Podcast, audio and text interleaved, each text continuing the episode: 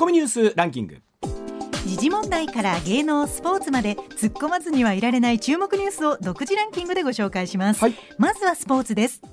前回登板で完全試合を達成したロッテの佐々木朗希投手が昨日日本ハム戦に先発し一人の走者も出さないまま8回限りでマウンドを降りました、はい昨日も14三振を奪う快投を見せましたがプロ野球史上初となる2試合連続の完全試合の偉業はなりませんでした。まあ、あの賛否もちろんこれいろいろあるところだと思うんですが、うん。もうこうなるとねはい。国論をこう二分するとまで言いませんが、これぐらいこう議論があった方が、はい。えーこの後のまたね、はい。プロ野球の伝説としてあの一つ面白いなと思いますし、うん。まあ、一方でやっぱりこの海外も含めてなんですけど今、はい。えー例えば100球を一つめどにして、うん。えー投手生命をいかに長くするか、うん特に佐々木投手の場合っていうのはね、はい。えーよく言われておりますけれども、うん。まあ、その意味ではこうこれに対してこうもうじゃあどれだけ違和感があるかと意外と僕はあの、まあしゃあなかったんちゃうという人も多かったかな、これ逆に言うと、はい。またやるやろっていうっかもしれません。ていうところがね、うんうんうん。なんかもうどっかであるんじゃないかなシーズンまだ始まったばっかりですもんね。ねえ、うんというぐらいうん。完璧だったっていうことだと思うんですよね。はい、一方先週金曜日土曜日に連勝した阪神は、はい。昨日巨人に3対1で逆転負けし3連勝はなりませんでした。2連勝したということはすごいことですですよ。よね。すごいこと3立て期待させてくれましたからね。させてくれました、はい。はい。しかしタイムリーが出ないね。まあ大山選手言ってくれましたけどね。はい。はい、大リーグエンゼルスの大谷はレンジャーズ戦に1番指名打者で先発出場し8回の第5打席で2試合連続となる3号ツーランを放ちましあたの向こうの実況内解説の方が、うん。大谷選手翔平キュンです、あの向こうのアナウンサーの人も大変ね。日本の流行語をこういかに取り入れて、はいはい。日本のお客さんに喜んでもらうか。まだほやほやのね流行語あの僕らよりはい。今の流行語に詳しいかもしれない。言ったことないまだ急ですね。ねそれではニュースランキングです、はい。まずは第5位ですめまいや頭痛気分の落ち込みなど40代以降の更年期に生じる症状やえそれが仕事や日常生活に及ぼす影響について、うん。厚労省が初めての調査に乗り出すことになりました、はい。症状が重く仕事を続けられずに職を失うといった深刻なケースもあり厚労省は実態把握が必要と判断しました、まあこれあのよく女性ええで特有のって言われますけど男性でもねあるっていうふうにもいますあります。あのうん。例えばえっちゃんも40度ぐらいの時に意識はします？やっぱり。40代で一旦ちょっと変わりましたし今44なんですけど、45になるとまた変わるんかなっていう怖さはありますね。ありますよね。で、うん。まあ、これがあのコメントにあるように、え例えばお仕事にとか日常生活にとなってくるとね、これしっかりうん。あのデータを取ってみるって改めて大事なことでしょうね。そうね、はい、続いて第4位学校法人森友学園の小学校建設計画をめぐり国や大阪府大阪市の補助金を騙し取ったとして詐欺罪などで有罪とされた学園理事長の籠池康則被告と妻の純子被告の控訴審判決が今日大阪高裁で言い渡されます。あの全てはここからスタートしたと言っていいと思います。まあ、うん果たしてどんな判決になるかということですよね。はいはい、続いて第3位アメリカのホワイトハウスは ASEAN 東南アジア諸国連合との首脳会議を来月12日から2日間の日程で開催すると発表しました。中国の影響力拡大に対抗しアメリカが重視するインド太平洋の結節点である東南アジア地域を取り込む狙いがあります。こういったものって普段日常で生活しているとあまり意識をしないんですけれども、まあ、世の中こういうねビリッとした状況になってきて、悲惨な状況になってくると、うん。果たして自分たちの地域の安全だったり、まあ、もちろんこれ経済面含めてなんですけど、はい。どう連携していくのかっていうのはあの人事ではないというかね、はい。い、う感じを改めて感じますよね。はい。続いて第2位は5月10日に発足する韓国のユン・ソギョル次期大統領は日韓関係の改善に向け代表団を今月24日から28日まで5日間の日程で日本に派遣することを発表しました。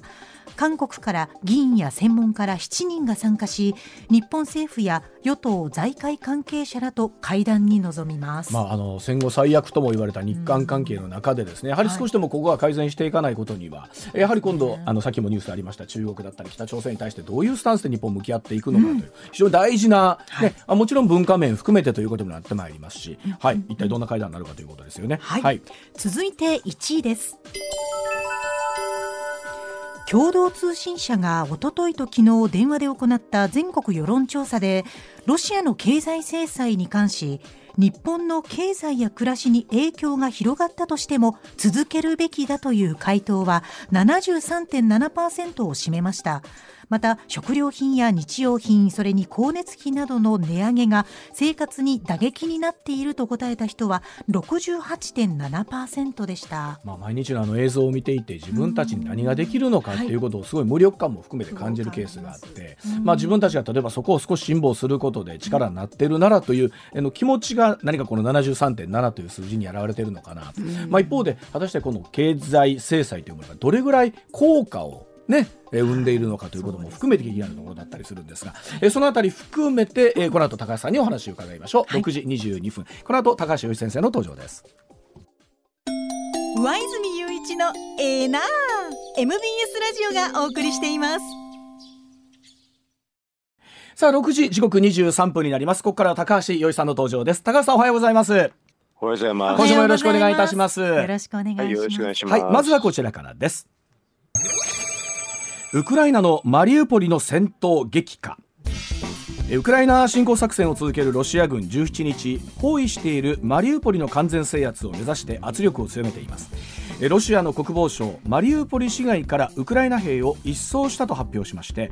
これに対しウクライナのシュミハリ首相は陥落はしていない。我々の兵士は最後まで戦うと発言しました。またゼレンスキー大統領16日地元メディアに対しロシアがマリウポリの守備隊を全滅させた場合ロシアとのいかなる形の停戦交渉も終わらせると述べています。さあこの週末含めた動き高橋さんどうご覧になってますでしょうか、なかなかあれですね、あの、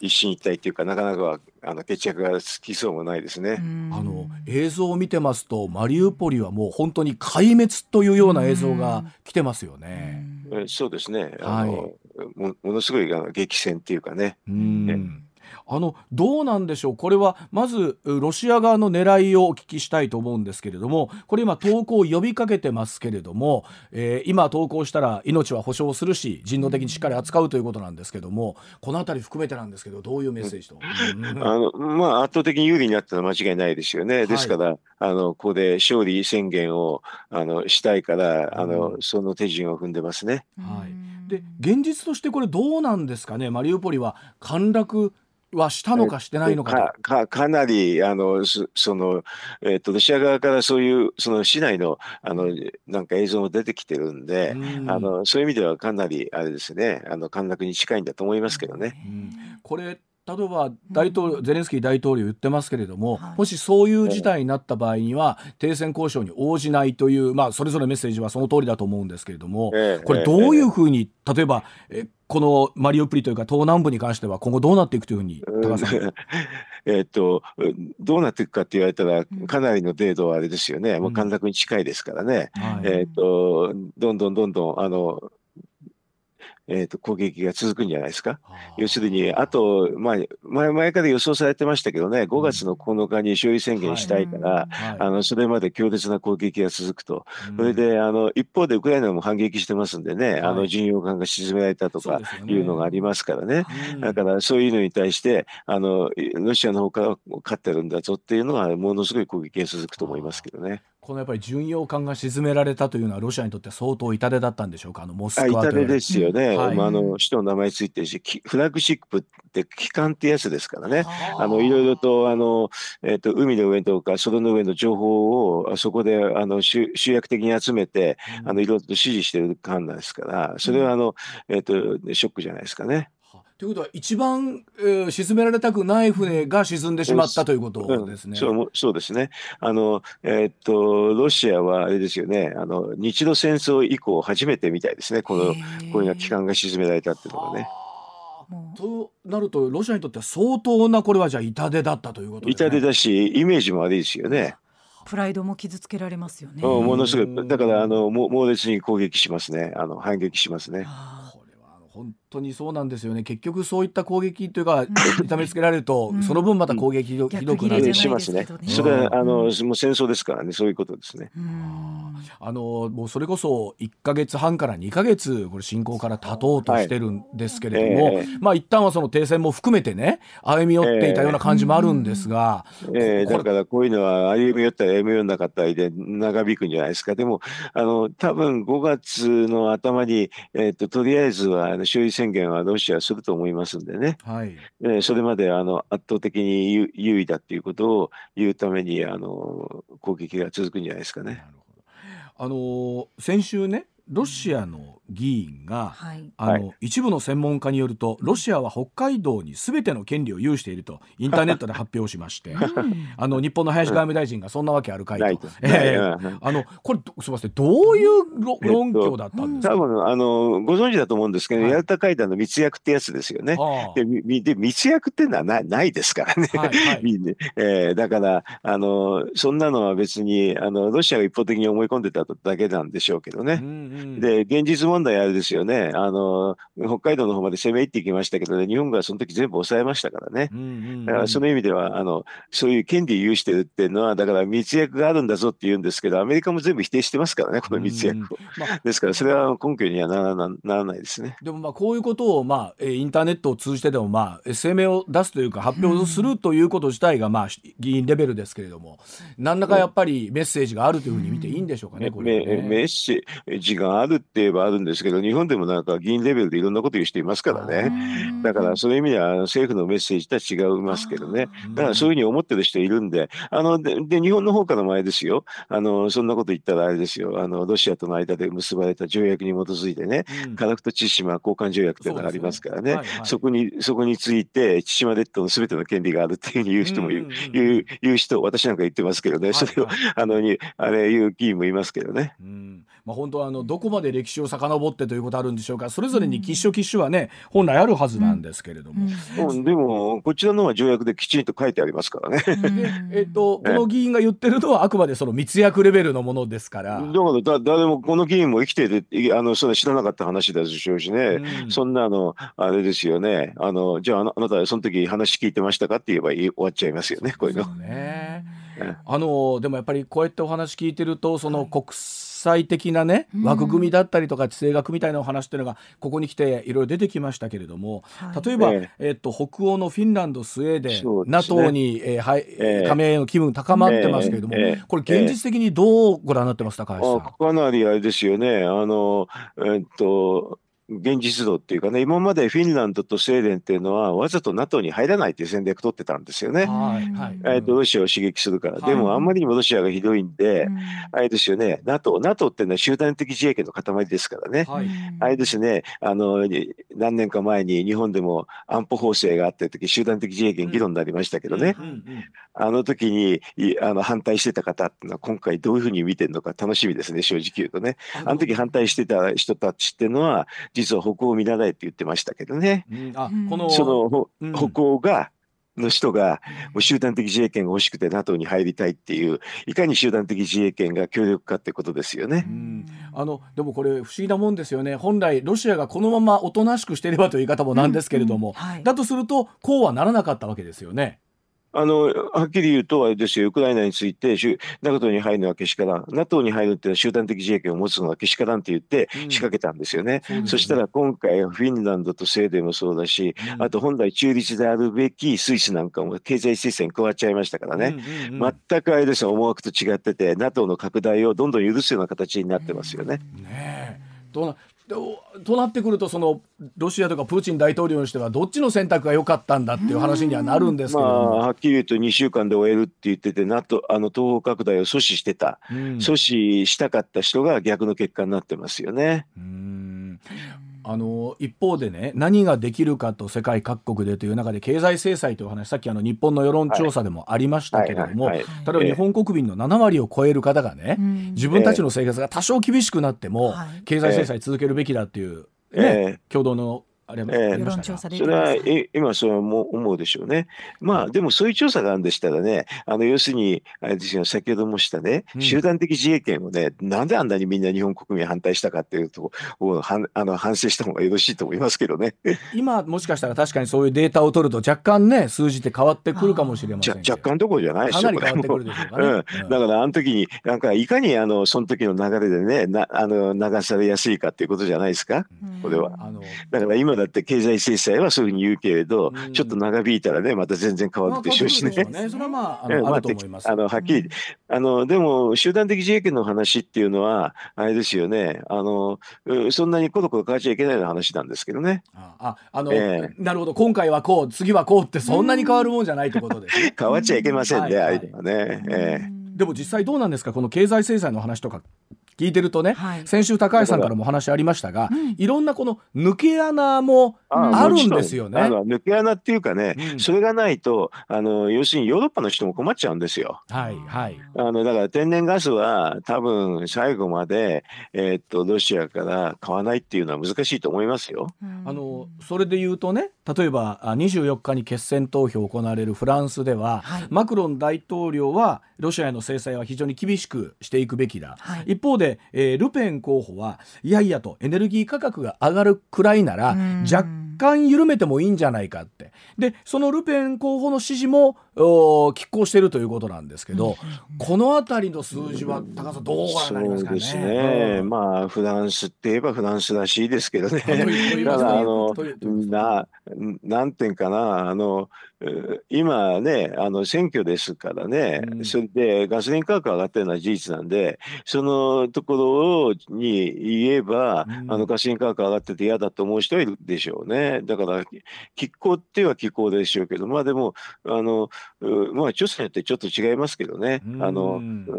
数ポイントは開いててでもあの最近縮まってるってところがあのまた面白いところなんでしょうね。ええあのロシアのね国内の映像とかが入ってくるのを見てると、ええ。例えばええ。一部ほら日本の大手製麺メーカーのね、あの、えうどん屋さんが、はい。えーええ。ブランドロゴだけ書いてそのまま営業してるとかに営業してるんです。とかあってだから日常生活見てると、変な言い方ですけど経済制裁これ効いてんのかなって、うん。あの思うところがありますけど、聞いてる聞いてるのは聞いてますよ。だからうん。聞いてるか聞いてないかって議論すると、うん。あの要するにあのよよくないんですよ。要するにどちらかわからないでしょ。だからこういうのってね、数字で喋るんですよ。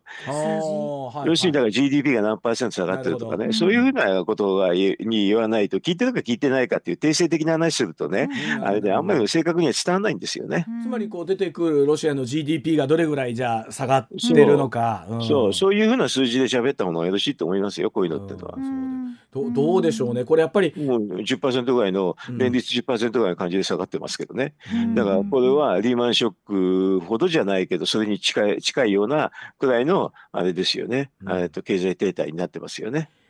これまああの高橋さんにね1か月半ぐらい前からずっと落としどころはって聞いてて、ええ。そんなものをね分かるわけないという話であの落としどころっていうのは、だからね、よ要はね、簡単に考えすぎてんだと思いますよ。うん。要するに国際紛争ですからね、一回起こっちゃったらそう簡単には、で過去の例を見ても、ずっともう2014年から8年間ぐらいやってるような話ですからね。それがなかなかすぐ8年もやってる話をね、すぐ落としどころっていうになるわけないじゃないですか。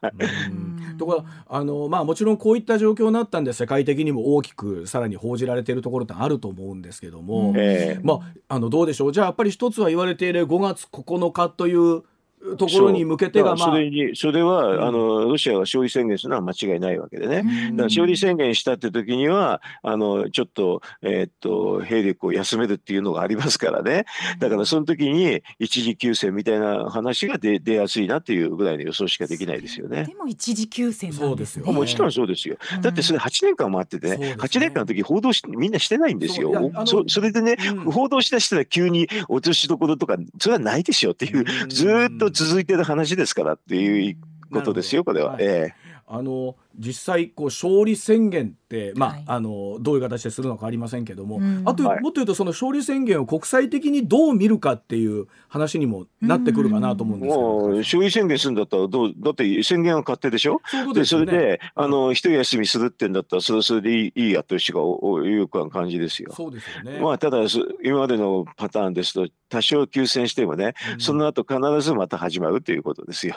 うんだから、うん。あのこれをもってその勝利宣言があったからといってじゃあすぐ終わるってものではなくって、ね経済制裁もすぐ終わるということではないし。まあもちろんないです。だからうん。今言ったら言ってきますし、ロシアによる勝利宣言がありますというふうに予測しておきますから、だからそれはそういうそのぐらいの話ですよ。うん。まあそれまでにさらにこの東部南部のね、はい。うん特にマリウポリというかのまあ要衝と言われるとこ要衝と言われるところが、うんえーさらにね、えーそれはもうもうもっともっとあの攻撃して勝利勝利宣言をすごく印象づけるようなあのことがたくさんこれから報じられるんじゃないですか？これあのずっと言われていた核の使用という可能性というのははいまだ残ってるんでしょうか、ああもちろんありますよ。あのあと ABC 兵器もありますしね。要するにその勝利宣言をするためにいろんな手段があるわけで、うんそれを決定的にするっていうので、あの戦術核っていうのはありますよねま。だ可能性としては残ってる。ええ、だから核って言ってもいろんな核があってね、はい、あの、うん、うちの大きいのがちっちゃいまではいはい。ああるわけですから、はい。だからそれはそれであれですよね、核って言ってものすごく大きいのをあいうことではないと思いますけどね、一番最初やるのはね。た。だお話聞いたレベルではそのこの後もお話出てきますけど、その戦術核と言われるものでも、はい。それは出ますね。あの、えー広島長崎レベルではないもっとええ。大きな被害もっとち大きいのもちっちゃいのもありますよ。ねええまあ、いいずれにしてもその多分核兵器を使うということの国際的な非難が当然出てきますからねこれ。え非難は出ますね。あでも ABC 兵器っていうの B の方、あで C のケミカルはね、はいうんもう使ってるかもしれないなっていうことですよね。はい、なるほど。じゃあ、えーそんなお話の流れになると思いますが、はいこちらでございます。時刻6時38分です。さあ北朝鮮が16日に短距離ミサイル発射。戦術核兵器搭載に向けた開発だと主張しています。防衛省北朝鮮が16日に何らかのミサイルを発射したと考えられると発表しました。えミサイルの種類など分析中とのことなんですが北朝鮮の発表によるとこのミサイルは戦術核の搭載へ向けた開発だと主張していて防衛省などは分析を続けています。さあこのニュースも、まあ、少なからず関連してくると思うんですが、えー高橋さん北朝鮮戦術核を搭載できるミサイルを発射したと主張していますがこれについてどうお考えでしょう、はいあの戦術核搭載できるミサイルっていうのは多分日本もあると思いますけれど、はい。あのえーっと可能えーっとというか戦術核が作れるようになったって言いたいんじゃないですかねこれはね。はい、ええもうその作れる力は世の中的にあるんだぞと、えはい、えーだからあの小さいあのやつなので、うん。あのどっかのところをピンポイントで狙ってそこを殲滅はできるんだぞってことを言いたいんじゃないですかね。うん。でもどこってあの狙ってんの？実はあの日本と韓国しかないですよね。戦術核ではね、うん。はい。ええ。大陸弾道弾という大きな戦略核というものではなくってということですよね。うん、でもこれは多分前からあったと思いますけれど、うん。よりあのよよりえーっとなんていうんですかね。小型のものもできうるという技術をあのなんかまあ主張しているような気がしますけどね。あの例えばまあ本当に、えーこの日本のへのね北朝鮮のミサイル発射っていうのはこれもこここ12年の話ではないわけなんですけれども、うんそう。さずっとあります。ずっとですもんね。ずっとですから、でこういった話になった時にさ日本はどういうスタンスで改めてこの北朝鮮に対してメッセージなりうん。向き合いをしていくのかということどう受け止めだとたらいいのか。はい。受け止めるのは、うん。要するに日本であのうん核に対しては核の対抗しかないんですよね。うんだって核の話してる時になんか他のでやりますって言ったって全然力が火力が違いちゃいますからね。うんあのえ要はあの何でもそうですけれど戦車がもしくは相手が来た時に戦車で対抗するっていうことですよね。はいまあ、ええ。高橋さんいつもあのおっしゃっていただいている戦争が起こるリスクみたいな時に、いかに戦力と言われるものが拮抗しているかっていうところをおっしゃってました。だからええ。それから出てくるんです全てが。うん、その中で例えばねアメリカのバイデン大統領は日本とオーストラリアインドのがクワッドと言われる枠組み最近よく出てきますけれども、はい。えー日本で5月24日に開催する方向で、まあ、バイデン大統領も日本やってくるということなんですけれども、こどんなお話になりそうですかねこことかはね。うん、これはあのオーストラリアとあの日本とアメリカっていうのは比較的、えー、といつでも話ができるんですけどね、はい。インドっていうのがちょっと特色があるんですよね、クワッドは。うん。で、インドっていうのは、あの、ロシアからすごく兵器を買ってるもんで、はい。あの、ロロシアの、えーへの経済制裁とかはもうずっとあの参加しないし、うん。あと非難決議かなんか国連のなんかでも、まあ、あの、実は西側とは違う動きなんですよね。ね。だから、でもかといってロシアをまあ支持するってことまでもしてませんから、まあ中立的なんですけどね。うん。だから、なるべくあれですよね、あの、西側と歩調を合わせてくれ、それで最悪でもですね、それに反する話はしないでくれっていうことを確認したいんだと思いますけどね。うん。あのーいわゆるずっと高橋さんおっしゃっていただいてた日米首脳会談なんですけれども、はい。さあ、うん。これどんなお話に、ようやく、ようやく初めてできるんですね。ね、そうですよ ね。ずっとおっしゃっていただいてましたもんね。なんかもうずーっとやってなかったんでびっくりですけどね。だから初めてできできるときに、うん。えーっと、う日本としてはあれですよね、このクワッドを主導してやりましたけどね、やっぱりオーカスの話っていう話をね、うん。やっぱりあのもし積極的に関与してた方がいいと思いますね。オーカスっていうのは、はい。あと日本日本が入ってなくて、はいアメリカ、オーストラリアと、あととイギリスですね。はいでこれは非常に軍事同盟的で、はいあとその潜水艦の原子力潜水艦の共有なんかもあるんですよね。で原子力潜水艦の共有がある後に先には核核の共有っていうのも出てくるはずですよ。ですからね、うんあの先ほどの北朝鮮の話ってそういう時に、うんあの日本がクワッドに加盟するとかいう話になると実は対抗種になるんですよね。ううんんうん、このオーカスの中に入ってくると、うんこれでもかなりおっしゃるようにその軍事同盟というふうに見ていなんですよねこれはね。もちろん軍事同盟ですよ。あのい要は軍事同盟以外の同盟はあんまり意味ないですよ。でこの中にうん。なんか日本だと軍事同盟っていうと大変なこと言うんだけど、はいはいはい。NATO の NATO も軍事同盟なんですけどね。だからああいうのが入ってると入ってないとでえらい差があるんですよ。うんこれどうなんですか？でも日本がこれに入るとなってくると、はい。かなりいろんなものも整備していかなきゃなんないのかなというふうに思うんまあ日本はね特定機密保護法ってね法法律があるんですけど、あれがざるなんでそこは絶対言われますけどね。はあ。だからあの時も特定機密保護法も反対した人多かったですよね。こういう時に困っちゃうんですよねこれ。うーん。まあ、つまり、えーこういうふうな世界になってきた時に本当にこう自分たちの国を守る安全保障をどう安全をどう考えるか。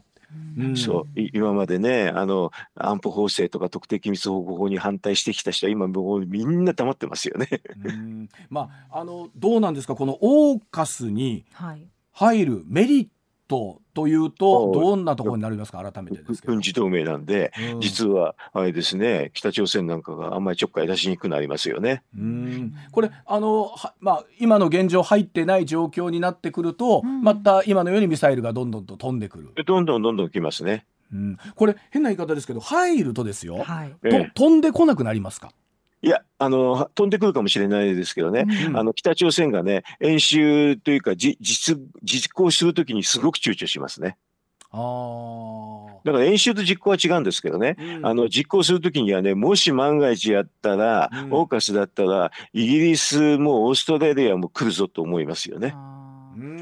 から抑止力になるんじゃない？もちろうん。ん。だから押すときに、あのアメリカだけだったら、アメリカだけだったら、ちょっと他のところに手一杯で来ないかなと思ってたらや、北朝鮮や日本にやるかもしれませんけどね。うん。オーカスだったら、これはオーストラリアもいるの、えーイギリスもいるの？って、イギリスも潜水艦もそのあたりにちょろちょろいるねっていうことになったら、これはなかなか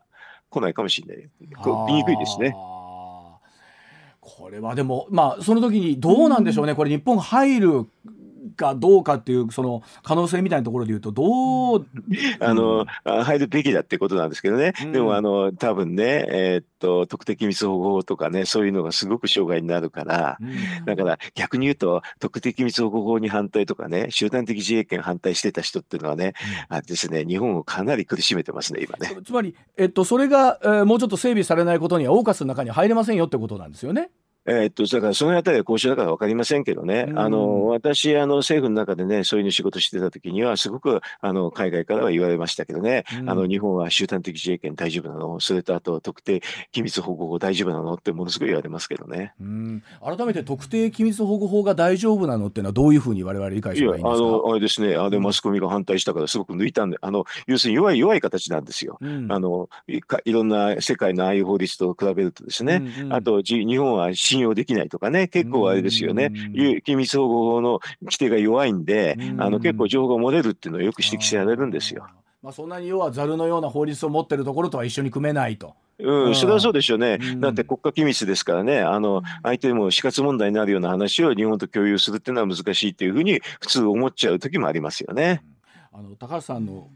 こうお話聞いてると、はい、例えばもう今まで日本が平和でここまでいられたのはかなりこう奇跡的な状況だったんだ 単なる単なるラッキーです。よくあんなみんなあの国国のね利益に反する反対をずっとしてたのかなと私なんか思いますけどね。うん。まあこ不思議ですよね。とはいえこの戦後、まあ、あの細かいところはあったかにせよですけれども、なんとか、えー、この単なるラッキーですよ。80年ラッキーが続いてた。単なるラッキーですよ。ラッキーが続いててそれをそれにあのなんか輪をかけてね集団的自衛権南方法制とかねあの特定機密保護法の時にねものすごいみんな反対してたでしょ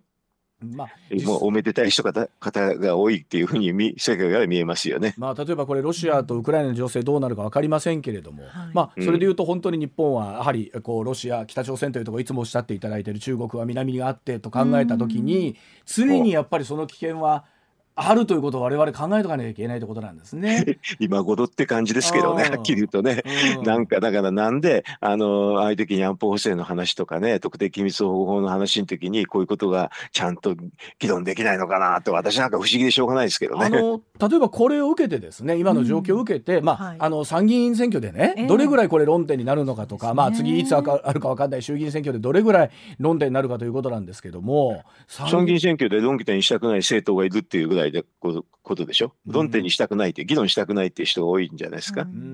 まあ、一方でおそらくこれ自民党あたりはしっかりとこれ議論に上げてきますよねこうなってくるとね。うん、多分上げるしあのー、まあ他の野党なんかでもね、県選野党なんかはそういうのを今度議論したいから、あの野党の中でもちょっとあの共産党とかね、立民と違う立ち位置を取ってるところがありますよね。うん。まあ、あの先日もうちの番組でもこう共産党自体はどういうスタンスなのかっていう話では まあお話をしたんですけれども、はい、まあもう話題ですね。あの要するにねあのなんか自衛隊権だと言いつつね、あのいざという時にはあの国を守るって無理ですよね、それは。まあ、あのむしろそこら辺の法整備をし、まあ、当たり前ですけどしないことには国も守れないよということですよね。うん、まあ、あああいう、あれですよね、自衛隊を否定するような政党っていうのは、まあ、普通国は守れませんね。うんまあ、あの一方で、えーね、自衛隊自体が持っている力ということに対しては、共産党もね、えー、冊子の中でしっかりと話はしてるんですけれども。そんな調子いい話ないですよね。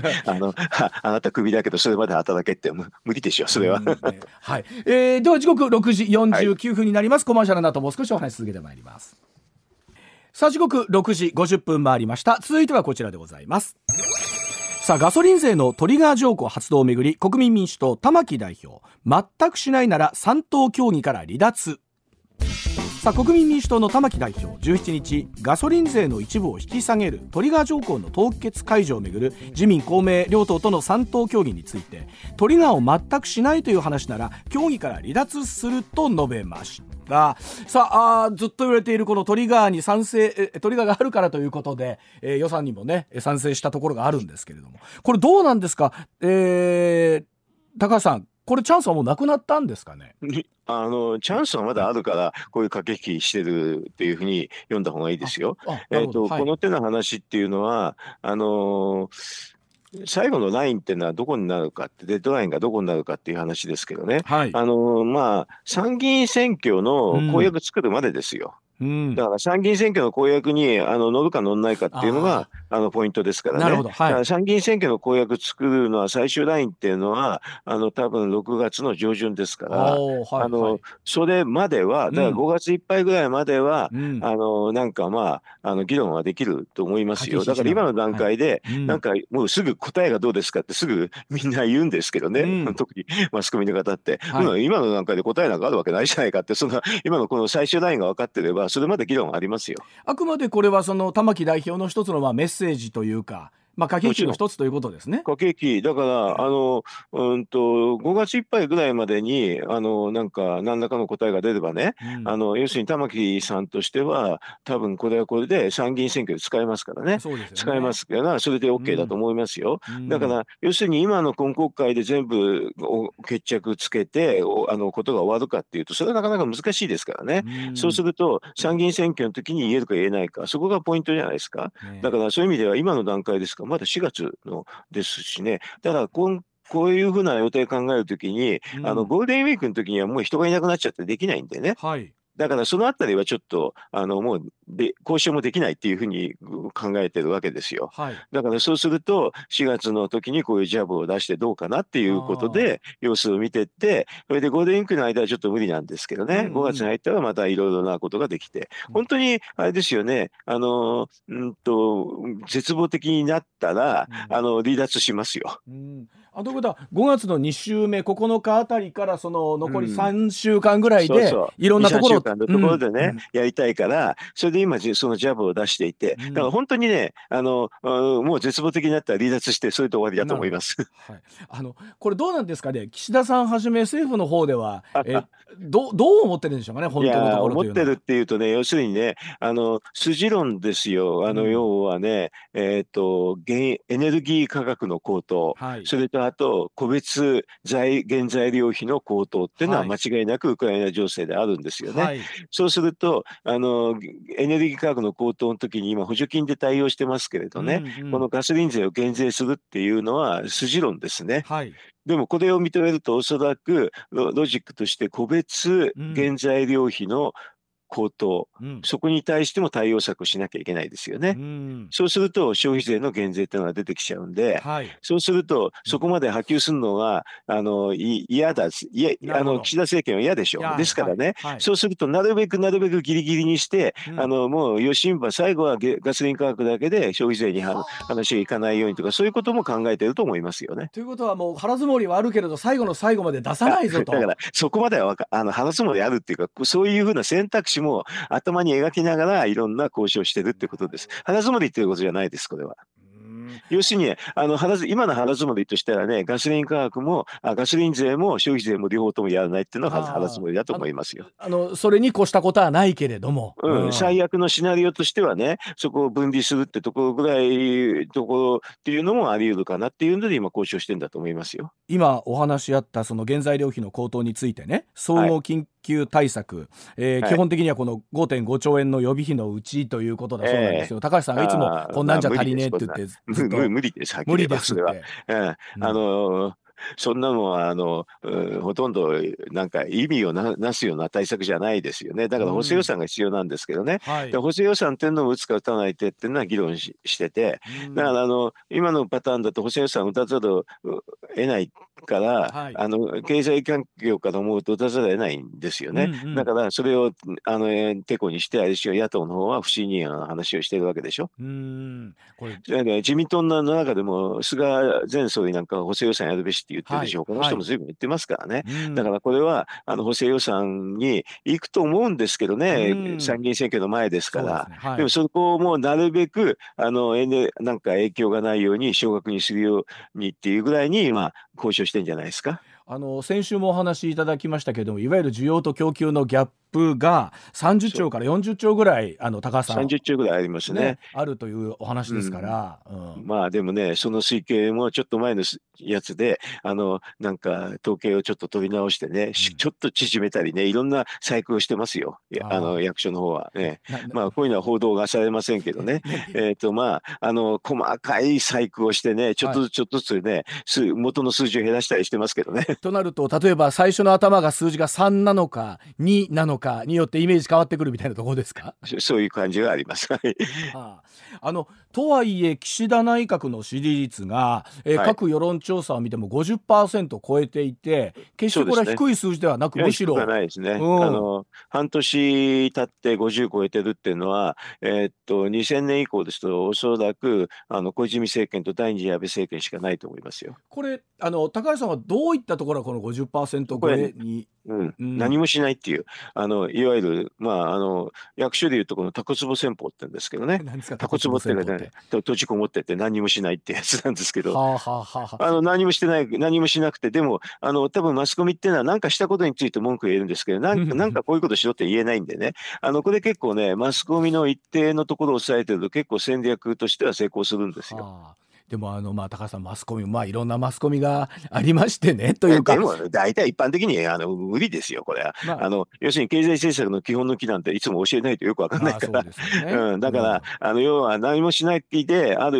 えーと、例えば超前読みで抑えておけばね、うん、あの朝日毎日読みで抑えておくと結構この手の戦略は成功することがことがあるんで今のところそんな感じですね。あのとなってくると何もしないことに対して世の中の人はあそうかそうかとおお大きく報道じゃないから分かんないから。あの要は、多分ねワクチンの話なんかで分かりやすいんですけどね、はい、堀内ワクチン厚生大臣あワクチン担当大臣って3月末に辞めたの、みんな報道しないじゃないですか、ね。はい、不思議でしょうがないですよ。何にもしないで辞めた人。あの出てますけどそこまで多分大きく取り扱われてなかったってことですよね。何にもしないから批判もできないんでしょ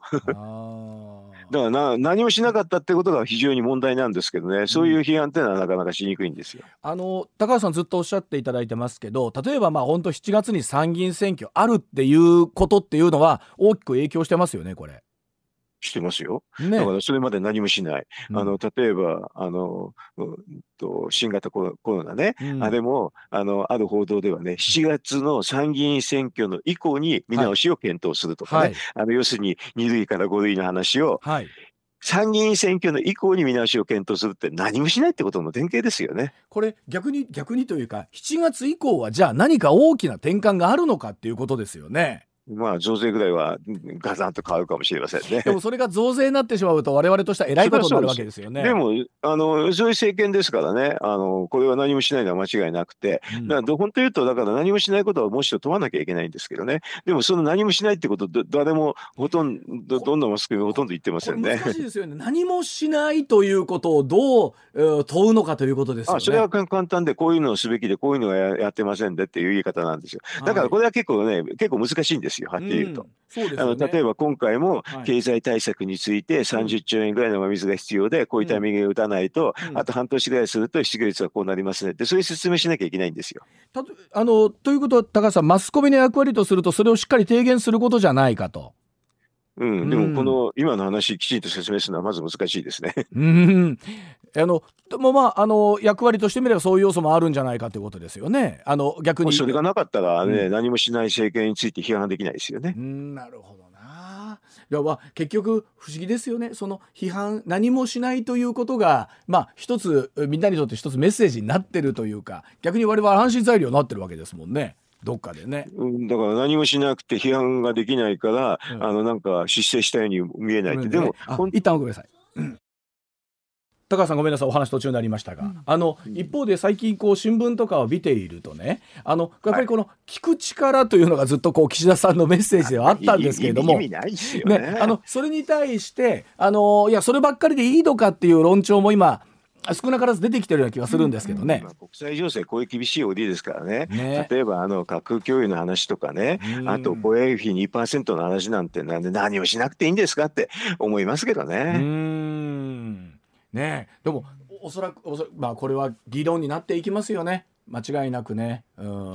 あのねドイツですら左派のドイツですら防衛費2%とか武器輸出するって言ってるんですからね。まあ、あの高橋さんが実はあのコラムにもメッセージも書いておられたんですが、はい、結局、まあえー、比較三原則というまあ原則の中に実は5つあると